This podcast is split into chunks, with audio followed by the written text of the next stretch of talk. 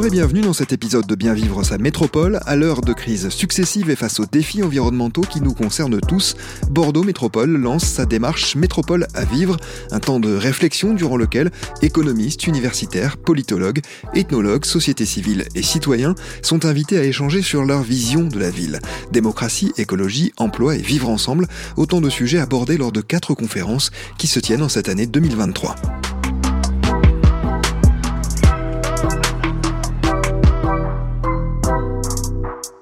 Aujourd'hui, on s'interroge sur la notion de coopération, ou plutôt des coopérations entre les individus, entre les territoires et sur la participation des habitants à la vie de leur cité à petite et plus grande échelle. Car pour qu'une métropole où se croisent chaque jour des centaines de milliers d'habitants évolue dans le bon sens, elle doit tendre la main aux premiers concernés. Les citoyens qui forment le cœur battant des artères urbaines en connaissent tous les recoins, tous les problèmes et toute la beauté.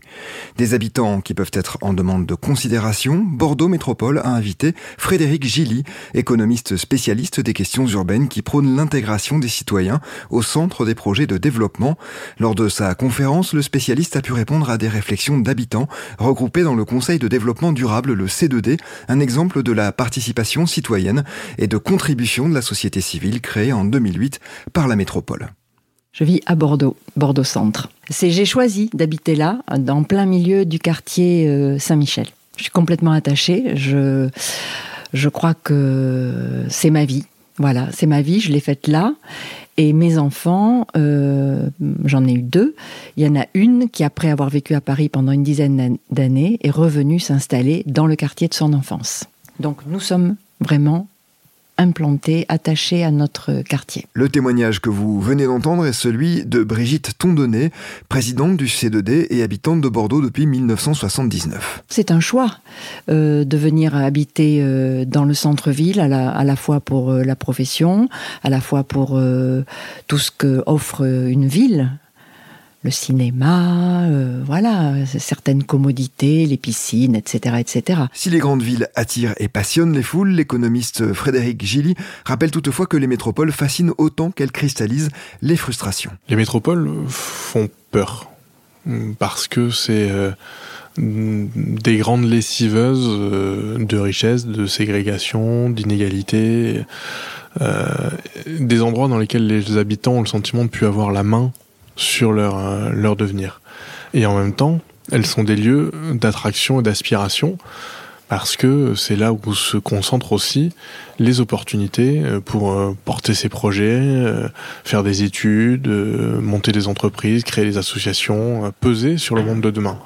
Et donc c'est un rapport très ambivalent euh, que les habitants euh, ont aux métropoles quand on les écoute. Pour ne pas qu'un fossé trop grand se creuse entre les habitants d'une métropole et leurs dirigeants, l'auteur du livre La promesse démocratique appelle les collectivités à intégrer les citoyens locaux dans leurs réflexions. C'est essentiel parce que euh, c'est essentiel de les réintégrer parce que c'est la seule condition qui permettra que eux-mêmes puissent se projeter dans le territoire dans lequel ils vivent comme un endroit dans lequel ils, qui contribue euh, enfin, dans lequel ils ont un peu de maîtrise sur leur vie et leur existence. On est dans une démocratie. Le cœur de la démocratie, c'est que euh, le peuple, euh, les partis du peuple ont du pouvoir sur leur vie. Les habitants vivent dans la ville, ils ont leur mot à dire. le tout, tout, tout le problème, c'est de savoir à quel moment les contacter, les faire parler, les faire s'exprimer. à mon avis, c'est en amont en amont de tous les euh, grands projets, de toutes les grandes décisions. Et ils aiment donner leur, euh, leur opinion et leur, euh, leur vie, et dire comment ils vivent, eux. Ils sont experts de leur vie et de la vie en ville. Il s'agit en somme de remettre du politique dans la cité. Les sujets que traitent nos politiques publiques sont devenus tellement complexes, tellement multiples, qui se sont extrêmement technicisés. Et finalement, on a fini par considérer qu'ils étaient trop compliqués pour que les habitants s'en occupent. Alors, on va voir les habitants de temps en temps. On va voir, euh, on, dit qu'ils sont experts des usages, et on va les voir pour euh, avoir leur avis en tant qu'usagers sur un petit bout de truc. Mais résultat, on les, on on les consulte plus sur euh, le sens même mm, de l'avenir de leur territoire, sur qu'est-ce qu'ils ont envie d'y vivre, qu'est-ce qu'ils ont envie d'y développer, qu'est-ce qu'ils ont envie d'y faire ensemble.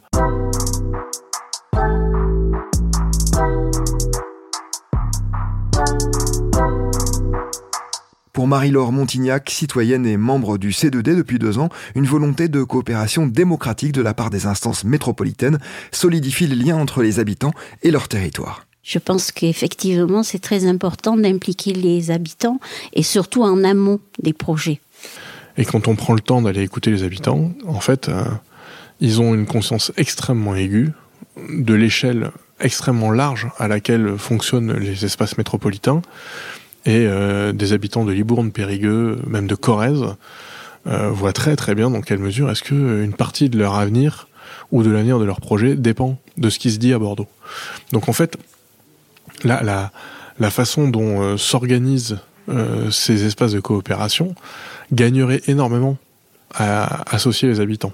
Parce que ça permettrait non pas de faire des coopérations techniques parce qu'il le faut bien, mais de créer des vrais espaces dans lesquels les élus se disent on contribue par ça directement à répondre à une partie des questions politiques que se posent euh, les habitants sur euh, l'avenir de euh, leur vie, de leur commune, de leur territoire. Et ça redonnerait confiance aux habitants sur le fait que leurs élus ont un peu la main sur leur destin. Le dialogue entre les élus et les administrés doit être nourri, mais il doit également être sollicité. C'est vrai qu'aujourd'hui, je pense qu'il manque un petit peu ces réunions entre les élus et le citoyen. Nous, on a la chance à Saint-Médard d'avoir un maire qui réunit des gens de plusieurs quartiers de Saint-Médard, qui est très étendu, et, euh, il procède à ce genre de réunions, et je pense que c'est très très important. Ça permet d'abord aux, habitants de d'exprimer de, leur euh, leur désir et puis d'avoir euh, peut-être une connaissance plus fine de, des projets qui sont décidés. Pour cela, il faut concerner et attirer cette population. Il faut aller les chercher peut-être aussi et savoir euh, leur donner la parole parce que hum, on entend toujours que les citoyens ne, ne s'expriment pas, qu'ils viennent pas aux réunions de quartier, etc. Euh, je crois que c'est parce que euh, ils ne sont plus en accord avec la façon dont sont menées ces réunions. Je crois qu'il faut arriver à trouver un autre mode, une autre organisation, parce que hum, ils aiment, ils et elles aiment débattre.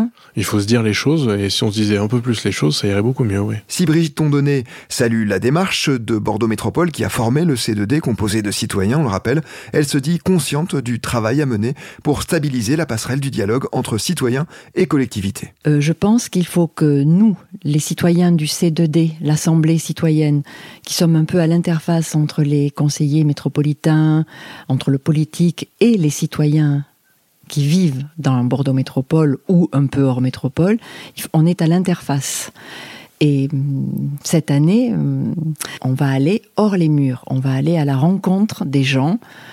On va aller pas prendre la température, hein, je suis tout bib à l'origine, mais on va aller voir ce qui se passe vraiment in situ plutôt que de réfléchir. C'est très intéressant de réfléchir euh, dans, dans un lieu, sur des sujets passionnants, mais il faut aller aussi à l'extérieur. Aller hors les murs peut également être pris au sens littéral, sortir des frontières de la métropole pour écouter les communes environnantes, cultiver la coopération entre les individus et les territoires. Marie-Laure Montignac, qui vit à Saint-Médard-en-Jalles, c'est d'expérience que le regard porté sur une métropole change selon que l'on soit dans ou en dehors de ses murs. On, on essaie d'avoir un regard plus large, de ne pas s'arrêter juste à la métropole ben, je pense que ça peut être intéressant. Après, c'est vrai que tout le monde ne s'intéresse pas, mais je pense que ça permettrait aux habitants qui sont hors métropole, comme par exemple dans le Médoc ou sur le bassin, de savoir exactement ce que fait la métropole.